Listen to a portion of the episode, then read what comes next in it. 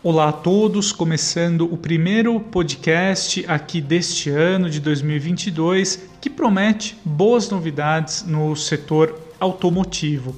Eu gostaria de falar uh, no episódio de hoje sobre a gama Volkswagen, no caso, uma alteração relevante na, no portfólio do Polo Nacional.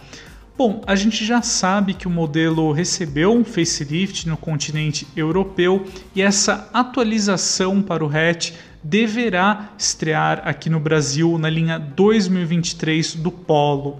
Bom, ela deverá ser lançada aí ao longo do primeiro semestre aqui deste ano, mas as novidades talvez não serão tão profundas quanto ao que a gente encontra ali no continente europeu.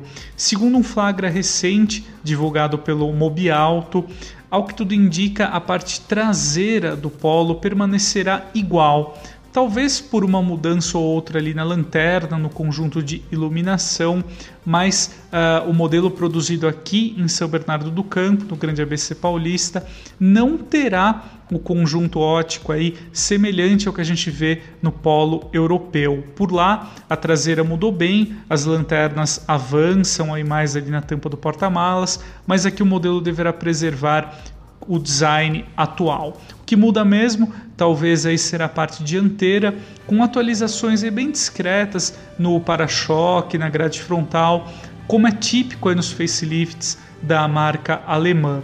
Uma informação muito interessante, entretanto, a, apurada aí pelos colegas do Mobialto diz respeito ao conjunto mecânico.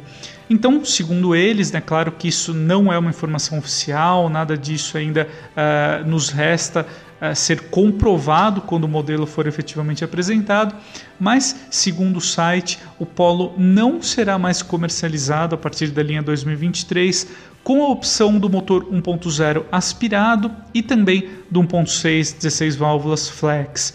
Segundo aí, então o Mobialto, uh, esses dois motores eles serão substituídos pelo 1.0 turbo, mas com uma calibração que a gente encontrava no Up.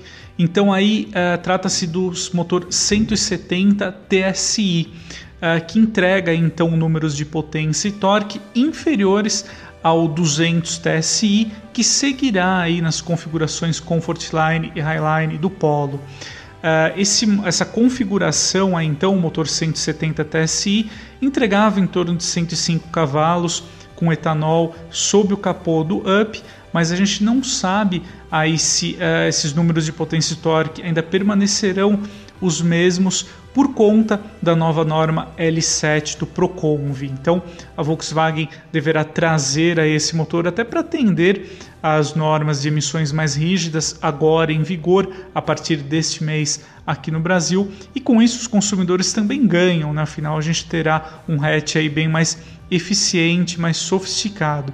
Bom, então, para quem está de olho aí em um hatch compacto, gosta da marca alemã, certamente, se você está de olho no Polo, vale a pena aguardar alguns meses para esperar a chegada da linha 2023 do modelo ao mercado.